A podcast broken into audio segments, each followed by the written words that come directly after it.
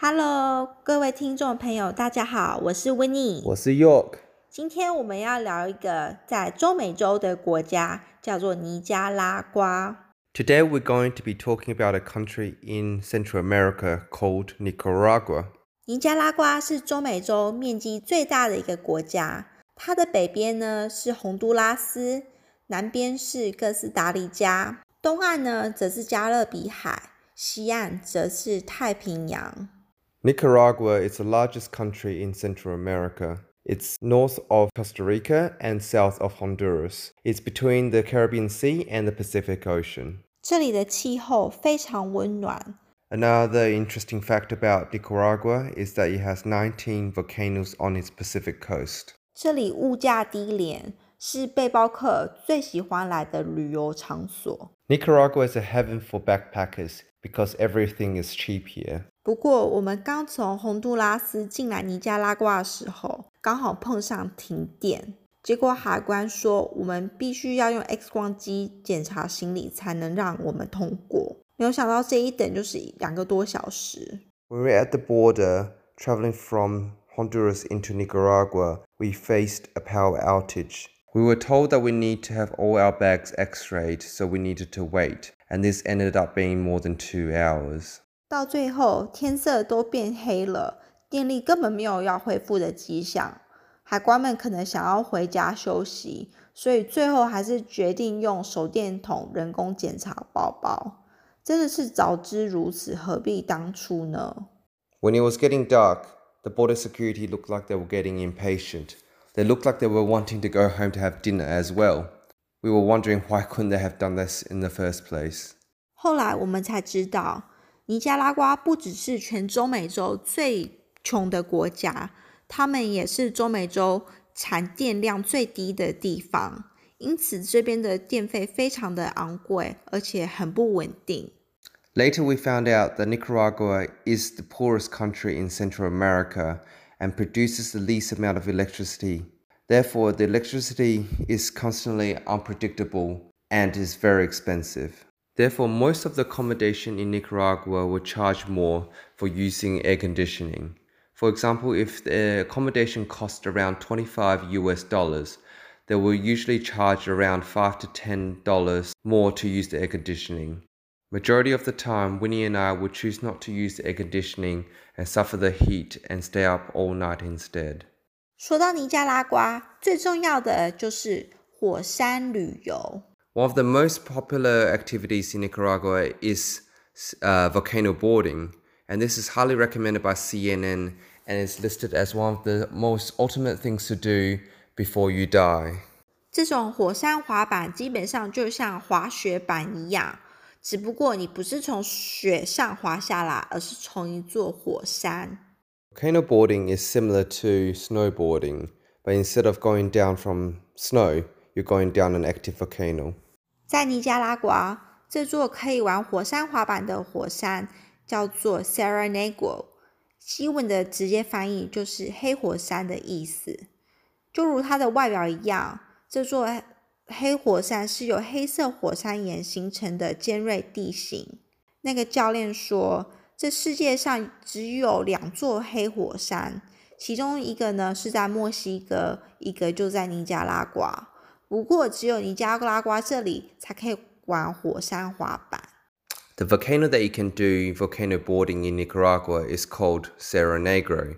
The direct translation into English is the black volcano. This is because that the volcano is covered with black volcanic rocks due to the formation in recent years only. There is only two black volcanoes left in the whole world, and the other one is in Mexico. But Cerro Negro is the only one that you can do volcano boarding now. 教练说，这个黑火山是中美洲最新的火山，它一八五零年才形成，到现在为止，它已经爆发了大概二十三次。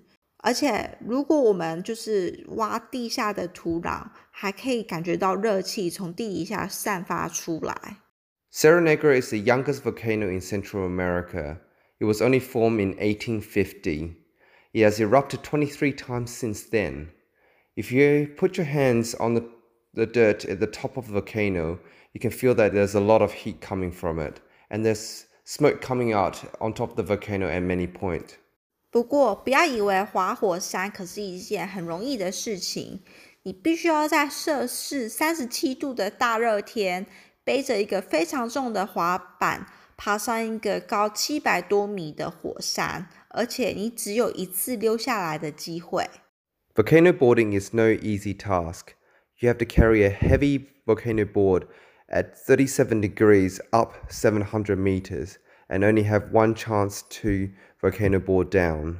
那个公司呢，都会提供全身武装给你穿，这样子你滑下去的时候呢，才不会被石头打到或者是割伤。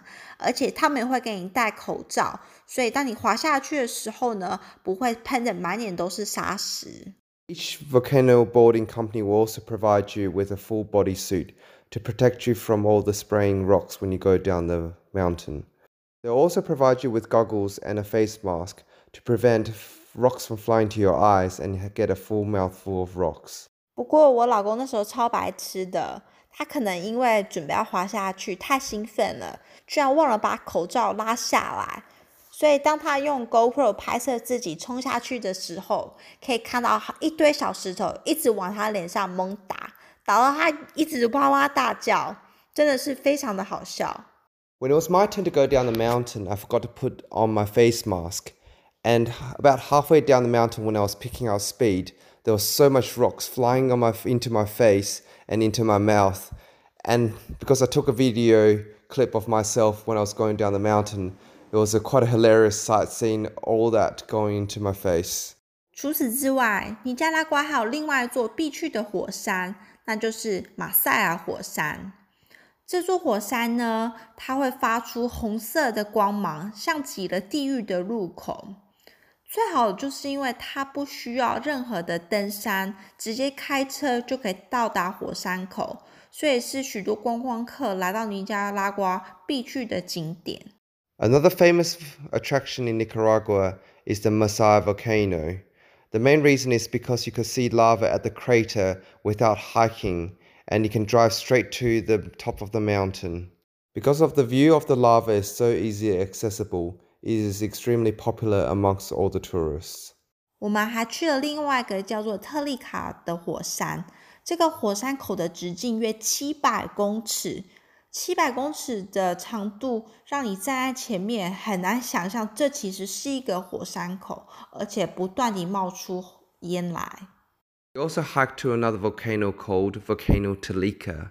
It has a huge crater of up to 700 meters in diameter.